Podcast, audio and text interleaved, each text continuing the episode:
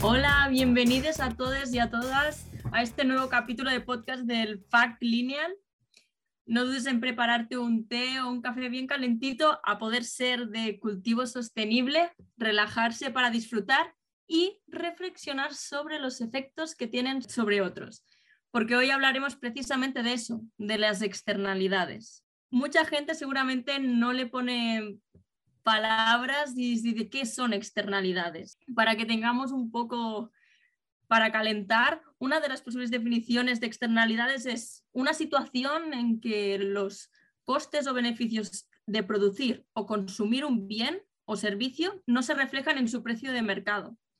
Visto de otro modo, eh, las externalidades son efectos secundarios, buenos o malos, que se producen cuando una persona o una empresa realiza una actividad y no asume todos los costes de la misma. No sé si mis compañeros, por ejemplo, Pedro o Arrate, tienen alguna duda o otro tipo de definición? Pues mira, yo os voy a dar la definición según la RAE para que quede todavía más claro si puede ser, aunque tú lo has explicado para mí perfectamente. Según la RAE, una externalidad es el perjuicio o beneficio experimentado por un individuo o una empresa a causa de acciones ejecutadas por otras personas o entidades. Como ves, como tú lo has explicado, Ana. Muy bien. Yo creo que, que estas son cosas que igual todos, o sea, todos las vivimos, ¿no? Pero no le ponemos nombre y ahora los oyentes estarán como diciendo, pero ¿qué, qué me están diciendo de definiciones? Y yo, yo me quedé un poco así también cuando en el máster el profesor Tomás Gómez dijo, bueno, que las externalidades eran derechos de propiedad mal asignados o mal definidos, ¿no? Es como que es algo que es tuyo, en realidad es tuyo, es de tu propiedad, pero se lo mandas a otro. Pero creo que, que es importante hablar de que esos efectos eh, que se tienen ¿no? fuera de ti por, a, a, partir de lo que tú haces, esos efectos colaterales un poco de tu acción pueden ser positivos o negativos. Las externalidades pueden ser positivas o negativas. Las externalidades pueden ser eh, causadas por empresas, entidades, pero por uno mismo en su día a día. Eso también se tiene que tener en cuenta. Y eh, dentro de esto de negativo o positivo que pueden ser, algunos ejemplos a nivel, por ejemplo, empresa, puede ser la, la situación del prestige, todo lo que causó y todo lo demás, el tema también al Golfo de México, entre otras cosas, a nivel medioambiental, en este claro, campo. Externalidades medioambientales, sí, sí. Sí, pero hay muchísimas más. Mm, no sé si vosotros sabéis alguna o queréis comentar alguna en concreto. Yo creo bueno, que Pedro tiene estamos... una que, sí, la que nos contaste en el máster que yo lo ves muy claro. Pedro, claro, yo, yo, tengo una que me pilla muy de cerca y es un caso también de externalidad negativa de una empresa y, y es el caso de Portman, un pueblo de la costa murciana, en mi pueblito, y allí hubo, yo, yo ya no llegué a vivir eso, ese proceso, pero hubo una empresa, ahí ha habido minería siempre, pero hubo una empresa que es eh, francesa que se llama Peñarroya, que digamos que, mm, bueno, ella montó allí su, su, explotación minera y tuvo una externalidad negativa sobre el entorno brutal, que básicamente fue eh, todos los desechos del material que sacaban, que no querían, sacaban el mineral y todo lo que no querían lo tiraron al mar. Entonces, esa empresa no pagó por eso y eso es suyo. eso es una externalidad porque básicamente le está tirando la mierda a otros. Y, esa empresa nunca pagó por eso y a día de hoy la playa de Portman, la bahía de Portman, se, bueno, se, se está catalogada como uno de los desastres medioambientales más grandes de, de España. Bueno, eh, también aquí estamos entrando también en un, un punto que es muy, muy importante, que es quién asume responsabilidades. Si es negativo en este caso, como tú has dicho, no nadie pagó, no, puedes decir económico, como restaurar claro, o como una pueblo. actividad a nivel sociedad, ¿no? Pagó el pueblo. Pero es eso, Mm. las externalidades negativas eh, nunca las paga quien las tiene que pagar. Por eso lo de derechos de propiedad mal definidos. cuando ¿no? son Pero eso de quién es? Pero eso es de la empresa. ¿Y, y quién lo está pagando? ¿El pueblo? Ostras, Mm. pues injusto, ¿no? Bueno, yo aquí quiero decir que igual es, depende en qué país ocurre, se paga o no se paga, porque en el Deepwater Horizon, en el Golfo de México, la compañía que, que causó el desastre, que fue en el 2010, donde primero se explotó la torre petrolífera y luego se hundió, se murieron además 11 personas y se derramaron 780 millones de litros de, de petróleo en el Golfo de México. En ese caso la empresa sí que pasó, como lo que hemos comentado Pedro, también tenemos el caso de Andalcoya en Sevilla, también una empresa minera que no era de España. O yo creo que los del Prestige tampoco nunca llegaron a. Bueno, los del Prestige no pierden pisto nada. Yo creo que esto fue muy, muy, muy importante a nivel medioambiental. Mucha de la biodiversidad de la zona quedó muy, muy afectada en, en las playas, obviamente. También creo que estamos hablando como de un núcleo muy potente que como es el tema de la minería, el tema de combustibles fósiles, estos son como núcleos que aún siguen ahí al pie del cañón de, en tema de emisiones y supongo y en este punto también externalidades muy fuertes, pero también remarcar que la gente de a pie a su día a día tiene externalidades, ¿no? estas externalidades pueden ser buenísimas, obviamente, pero también algunas negativas, como es el caso de fumar. Si tú no fumas, por ejemplo, y tienes una persona que te está llevando todo el tabaco ahí en la face, en la cara, y lo sumas todo, que parece que fumes más tú que la persona de al lado. Claro, eso es tremendo ejemplo, de externalidad negativa de lo que podemos hacer las personas, ¿no? Que ese humo es tuyo, tú te puedes estar haciendo un daño a ti mismo, pero es que lo estás provocando sobre, incluso no intencionadamente, pero por tu actividad pues lo estás provocando. Y así por, por, quitarle un poco el, la solemnidad y, hablar también de que las externalidades pueden ser positivas, ¿no? Algo que tú haces y que de pronto, de pronto tenga un efecto colateral positivo sobre, eh, pues eso, sobre otras personas. Y yo, me, me, gustó mucho un ejemplo que también se puso en el máster, que es el de la inmunidad de grupo. El profesor decía, bueno, si yo no me vacuno pero todos os vacunáis, imaginaos, estás en un pueblo y yo no me vacuno, pero todo el resto de, la gente se vacuna, sin que yo me haya vacunado, también adquiero inmunidad, ¿no? Entonces es una externalidad positiva sobre mí. O yo qué sé, eh, yo pago Netflix para verlo yo y de pronto mis compañeros de piso también pueden ver una serie conmigo con el Netflix que estoy pagando yo, pues es una externalidad positiva para ellos. Entonces, bueno, pues no hay problema, ¿no? Si son positivas, no hay problema.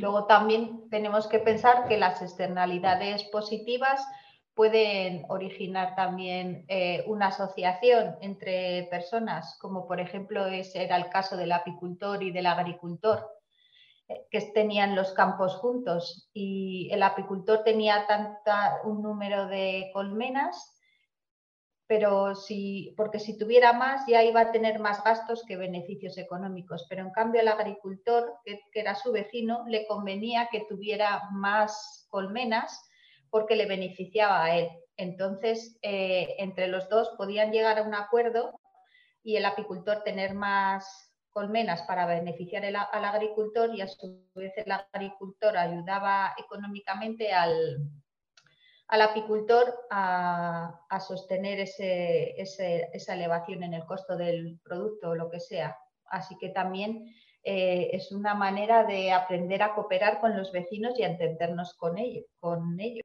Es un punto súper, súper interesante en este. Me ha encantado, me ha encantado el ejemplo, Arrate. Además, estás enfocando beneficio, puede que, que a los dos les va súper bien, cultivo mayor, una forma de polinización natural, que, entre comillas, que es natural y a, más beneficio para ambos, ¿no? Al otro le interesa que tenga más, toda, como el cultivo va mejor y los resultados en principio del, producto final mucho mejor. Mm, brutal. En este, mira, te agarro ese ejemplo para todo. Sí, sí, Pero hay, mm, hay un tema que también es muy interesante a ver qué opináis, el tema de mm, mm, que se lleva mucho, mucho ahora en tema de residuos, de que, bueno, nosotros como España decimos no queremos más, más ay, no me vendrá la palabra, pero bueno, no queremos, los, no queremos los residuos dentro de nuestro país ni tirarlos aquí y los mandamos a otro país. No me vendrá la palabra, perdón. Disculpa, me perdone. Claro, o sea, usar la palabra basura. No, no, no es basura, que no queremos em, donde acumulamos todos los residuos. Cuando los vertederos, Que no queremos más ah. vertederos, que queremos muchos que se vayan, todo lo que cerrar muchísimos y así. Pero resulta que mandamos todas las cosas fuera. A nivel europeo esto es muchísimo. Y en China, por ejemplo, ha dicho basta, no quiero tu mierda. Mándala, tú te la quedas, tú la gestionas y adelante. Y ahora es corre, corre, nuevos sistemas de, gestión de residuos esta externalidad, por ejemplo, en este caso, que muchos de los residuos se van a países tercermundistas, entrecomillado, pongamos, que no tienen una buena gestión o, lo que sea, em, para mí es un punto muy clave a nivel de, de, reutilización. Una de las cosas que siempre dice la circularidad, ¿no? Del objetivo de reducir la cantidad de cosas que usas, reciclar, reutilizar, reaprovechar, bueno, todo lo que se puede hacer y en cambio estás agarrando estos residuos, no los gestionas y los mandas fuera a un lugar que sabes que no se pueden gestionar porque no hay infraestructura. No sé qué opináis de este tema. de hecho la, podríamos decir que el modelo lineal eh, de por sí genera externalidades negativas y que lo que tiene que hacer la economía circular es eh, reinternalizar esas, externalidades negativas. ¿no? Entonces, pues en el caso de, de España o de cualquier otro país tirando su basura a otro, lo que tiene que hacer es no. Te la tienes que comer tú y entonces tienes que gestionarte para no generarla en un primer lugar. Pero hablamos de la basura como podemos hablar de otros impactos sociales, lo que siempre decimos, que la circularidad no es solo los residuos o lo medioambiental. La circularidad también es no tener impactos sociales, eh, por ejemplo, no sé, sobre las relaciones laborales o sobre la... Mira, de hecho, un impacto que yo, yo estoy convencido de que esto es así, no, no soy científico social, la verdad, y tampoco podría... Pero digamos que el, lo que, el ejemplo que hemos puesto antes de Peñarroya sobre Portman no solo tuvo un impacto medioambiental, tuvo impactos sociales porque la gente, eso era una mirada cortoplacista. Cuando Peñarroya se fue, la gente no tenía trabajo en el pueblo, se tuvo que ir a otro sitio a trabajar. La gente antes, por ejemplo, podía vivir de la pesca, podía pescar en, en Portman o podía seguir, podían ser, seguir eh, haciendo una minería pero sostenible. Se quedaron sin trabajo. Y eso también es un impacto social, es una externalidad negativa. Es decir, eh, esta externalidad abarcó em, los tres pilares que estamos jugando, que son económico, el tema social, y medioambiental. Y medioambiental tiene que reinternalizar eso y, finalmente, bueno, acabar con las externalidades negativas, ¿no? Y aprovechar las positivas, como dices, cuando surgen oportunidades de que, oye, hay una externalidad positiva, colaboremos para aprovecharla, como el ejemplo del apicultor y el agricultor que ha dicho antes Rati. Totalmente. En este punto, remarcar que, que lo has dicho, porque muchos de los ejemplos que hemos mencionado quizás se entiende que la externalidad es mucho más social o las primeras que nos vienen son medioambientales, que quizás son más destacadas porque el impacto es más grave o, más visual o lo que sea, pero que los impactos son a nivel de, las tres, de los, estos tres pilares importantes que también podemos encontrar en la Agenda 2030, todo el tema de las ODS, que son todo económico, social y medioambiental que si impacta a uno seguramente impacta en cadena a los otros dos. Ah, sí, yo estoy de acuerdo. Yo, yo posiblemente no, yo creo que es así. Y también, por ejemplo, podemos pensar en, eh, cómo está subiendo el nivel del mar como hay algunos países como el país de Kiribati, que es un país, son, son las 33 islas que están entre Hawái y Australia, y entonces con el problema de, del agua, que, que el agua está subiendo, con el, debido al calentamiento global, el, el, gobierno tiene miedo de que eh, su país desaparezca. Y claro, no solo es que desaparece el país en sí, sino que desaparecen una cultura, un, desaparecen muchas cosas. Y no son los únicos, Sí, las personas que incluso están pensando en comprar tierra en otros países para irse todos a vivir allí. Y no son, la, no son los únicos, no es el único gobierno insular que lo está pensando, porque los de las Islas Maldivas también tienen, están pensando, tienen la idea de comprar tierra en otros países para no desaparecer luego. Al final el, el daño es medioambiental, pero repercute socialmente. Yo creo que, que todo lo que daña al medio ambiente al final repercute socialmente y repercute en las personas también. Porque si, si, no, si nos acordamos, en el máster ya vimos como uno de, uno de los objetivos de la Tierra en sí es eh, generarnos bienestar. Si rompemos ese bienestar, ya estamos también... El tema de medio ambiente es un equilibrio en sí de, en la Tierra, todo el tema biodiversidad, ecosistemas y todo lo demás. La cuestión es que nosotros estamos dentro de este ecosistema y si no ayudamos a este equilibrio, lo que nosotros supuestamente la sociedad vemos que necesitamos o que nos causa esta comodidad va a desaparecer. Entonces, eh, un impacto medioambiental muy directo literalmente afecta porque la gente se va, porque mm, resulta que los trabajos desaparecen, como dice Pedro, porque resulta que económicamente la zona pierde valor, por ejemplo, eso afecta incluso a la cohesión social luego, que es otra cosa que es que son muchos matices y hay, muchas cosas que, hace falta sensibilidad para verlas, porque mm. claro, lo fácil es ver los números y ¿no? una externalidad. Se emite CO2, se echan tantas toneladas de estériles al mar, pero es que no es solo lo medioambiental, es que, es que, hay es que va tan lejos, puede llegar, puede ramificar tanto el impacto Totalmente. Una cosa de las que dicho Barrate que en parte me, hace gracia eh, la idea, decir, de estos X países que están eh, rodeados de agua, océano, mar o lo que sea, miran de comprar tierra en otros sitios, comprar tierra. Impresionante. Este concepto para mí es, es como una explosión de mente igual que... Sí, es bárbaro, bárbaro en tema porque aquí el concepto de apicultor y agricultor, de cohesión, colaborar entre los diferentes, entre países, esto parece que es como, no te creas que vamos a, pues, se va a llegar a, esta, unión. Igual, es lo, igual habría que empezar a pensar en las colaboraciones. Sí, ya sabemos que viene la COP26 últimamente y muchas cosas, pero al final hablan y, tampoco llegan a, objetivos concretos. Ponen en un papel y ya veremos en el 2030 en dónde estamos. La cuestión aquí es que una de las cosas mm, eh, a nivel personal tengo una Eva, Eva que la conocéis los dos, así.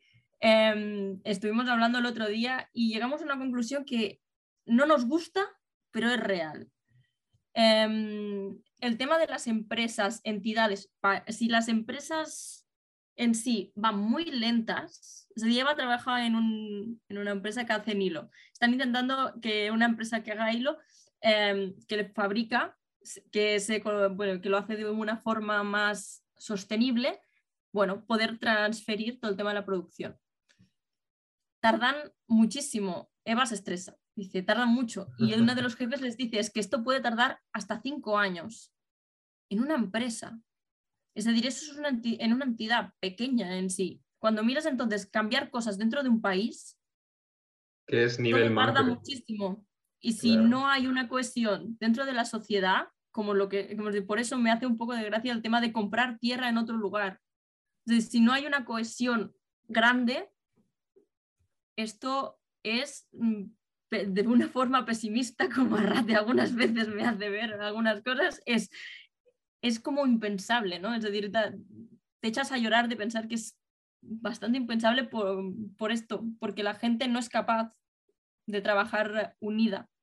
De hecho, voy más allá con el tema de, la, de que tengan que comprar tierra. O sea, realmente eh, ellos tienen que hacer un gasto en comprar tierra porque su tierra está desapareciendo, pero está desapareciendo por culpa de otros, por esa externalidad negativa de otros. Y bueno, quizá la suya también, porque quizá ellos también emiten y contribuyen al cambio, eh, al, cambio climático y a la subida del mar. Pero es verdad que ahí en realidad, si, en si se fuera de forma justa, si pagáramos, si quien, quien contribuye al cambio climático pagara en la medida en la que contribuye a esa cosa que, a ese efecto malo que le está generando, en realidad le tendrían que estar pagando la tierra a estas personas. es decir, cuando le desaparezca la tierra, habría que decir, bueno, eh, lo que dices de la responsabilidad, es que, es que esa es la parte muy complicada. ¿Quién tiene la responsabilidad en esto? Lo que dices de las responsabilidades, le ha desaparecido la tierra, vale, ¿quién tiene responsabilidad en eso? Pues en la medida en la que tienes responsabilidad, tienes que poner la solución, entonces tú tendrías que darle tierra a esas personas. Pero, esto es, como todo, ¿no? Porque también es el poner parche después o el ponerle una solución a un problema cuando la, lo ideal sería no generarlo en una primera instancia. Hmm. Pero es que tenemos que pensar que casi, no en la totalidad, pero muchas de las cosas que consumimos a diario deberían de tener un precio más elevado porque deberíamos de pagar entre todos la externalidad, porque es evidente, las fábricas hacen las externalidades, pero es que somos nosotros luego los que las usamos.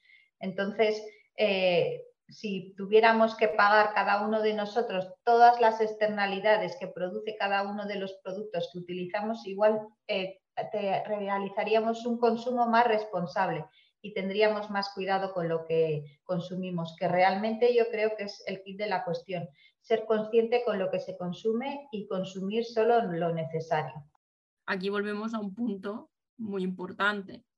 Nosotros estamos hablando de las empresas, de lo que pasa a nivel grande, que es lo que se está viendo a nivel país, pero externalidades se repite de que son a nivel personal muchas veces. Entonces, em, podemos decir todo lo que queramos, cantar lo que queramos a nivel de estas empresas, lo hacen súper mal, están contaminando un montón, este país está contaminando un montón, pero nosotros formamos, es decir, si decimos de España, por ejemplo, en este caso, o Estados Unidos o cualquier cosa, está compuesta de personas.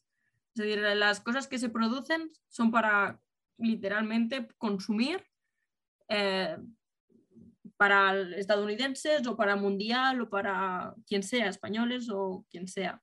Entonces, aquí, como dices tú, Arrate, somos nosotros. Nosotros tenemos que ver qué consumimos, qué queremos y a qué nivel. Porque el costo al final llega a ser mm, mundial. ¿No? Sí, y no solo que consumimos, ¿eh? sino cómo nos relacionamos también. Que es eso, que no, es, que no todo está en el consumo, que el consumo es una de las actividades que los seres humanos realizamos para X cosas, con, con X objetivos, obtener, pues eso, comida, un servicio, una, lo que sea, pero que hacemos muchas otras cosas que no son consumo y en las que también hay que ver esas relaciones, nuestras relaciones y nuestros actos con los demás qué efectos colaterales negativos podemos tener y no lo estamos pensando o si lo estamos pensando, bueno, eh, háztelo mirar si, pues si, eres consciente y no lo... ¿no? Pero bueno, a veces es complicado, eso hay que tenerlo en cuenta. Bueno, pero es pues mira, una, externalidad muy esta, yo la veo cada día, es cuando conducimos. ¿Cuándo qué? Cuando, cuando conducimos, ¿cómo conducimos? ¿Respetamos al de al lado? ¿No le respetamos? ¿Nos Pones el intermitente. A nosotros mismos? O sea que, y al final, eh, según también tú como lo que hagas conduciendo, puedes provocar accidentes de trabajo, de, coche, perdón. Sí, sí. O sea que es, eh, y eso es la, para mí el conducir es lo que estabas hablando, la manera de relacionarnos. Es, es un símil con la conducción.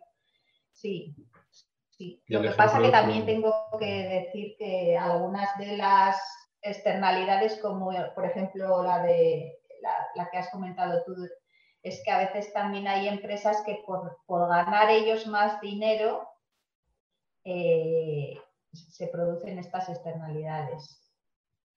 Que, que, podrían ganar menos dinero, que eso no significa perder dinero, y, y, poder eh, solucionar eh, los problemas que ocasionan. O sea, en el caso de Forman, pues igual tenían que haber pensado cómo eliminar todos esos residuos sin perjudicar a nada ni a nadie. Seguro que sabían cómo hacerlo, pero les costaría dinero que no estaban dispuestos a afrontar. En realidad, lo que tendrían que haber hecho a lo mejor es directamente cambiar, o sea, el problema en sí está en la base de que sea un modelo extractivista que lo que haga es extraer valor del pueblo, eh, de, tanto de su recurso natural como de las personas que las pusieron a trabajar allí para luego, cuando la empresa ya se fue, pues que hubiera dejado un ecosistema en el que no se puede trabajar y no se puede generar más valor. A lo mejor sí, ¿eh? Ahora hay un proyecto que a ver si sale y a ver si se puede regenerar ese valor de Portman, ojalá, pero, pero desde luego que hay un daño hecho. Pero ya, ya no solo ese residuo, ¿no? sino que es, un modelo mm, que antes de, generar el daño habría que pensarlo. ¿Por qué voy a extraer tanto valor para enriquecerme yo? Pero, es que esa riqueza de dónde viene? En realidad viene de, de, que la estoy sacando, la estoy extrayendo de ecosistema, de las personas, de los recursos naturales y lo estoy agotando y lo estoy, ¿no? Bueno, allí agotó producto, agotó vida de personas, agotó... El fondo em, marino se lo cargó. Dentro de todo lo que hemos ido sacando, yo lo he resumido en una frase, bueno, en unas palabras que yo creo que, que es tal cual. Las externalidades están basadas en nuestra forma de vivir. Pero tanto cuando miras una empresa, cuando miras un país, cuando miras una persona, todo se resume en nuestra forma de vivir. Y este concepto de nuestra forma de vivir agarra tanto el ámbito social, de cómo nos relacionamos, cómo nos movemos dentro del ecosistema que es la Tierra, los diferentes ecosistemas que hay, todo el tema de cómo consumimos. Entonces esto repercute a de las otras empresas, los países, cómo actúan y todo lo demás, ¿no? Es decir, esta pequeña frase que nos resume a nosotros es como un efecto cadena, ¿no? Como un dominó Totalmente de acuerdo contigo, Ana, es verdad. Yo sí, yo estoy totalmente de acuerdo. Y Tenemos que mirarnos. Mm, totalmente. Ponerte delante del espejo y hacer este súper esfuerzo personal, decir de cuáles son mis externalidades que no las veo o no me dedico a verlas y realmente las estoy causando, tanto positivas como negativas. Las positivas, chapo. Es decir, esto, felicitaciones. Entonces, hablando así un poco de autorreflexión y así, vamos a entrar dentro de este maravilloso momento que sé que os encanta y a nuestros super oyentes también de que es